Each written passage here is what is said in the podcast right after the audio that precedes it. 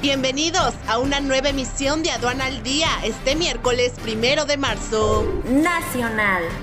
El comercio exterior de México arranca 2023 con un buen ritmo, registrando más de 42 mil millones de dólares en enero. Las importaciones mexicanas de productos lácteos originarios de Estados Unidos rompieron récord en el año fiscal de 2022, al sumar 2.054 millones de dólares. De cada 10 pesos de impuestos que pague Tesla en México, se le regresarán 8. El principal objetivo de que la planta se instale en México es fiscal, ya que gozará de estímulos y deducciones brindadas en el marco jurídico del país internacional. Estados Unidos se consolida como el principal socio energético de España.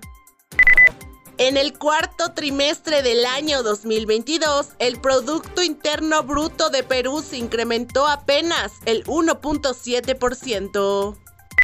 Exportaciones chilenas de avena movilizaron a más de 320 mil toneladas en 2022.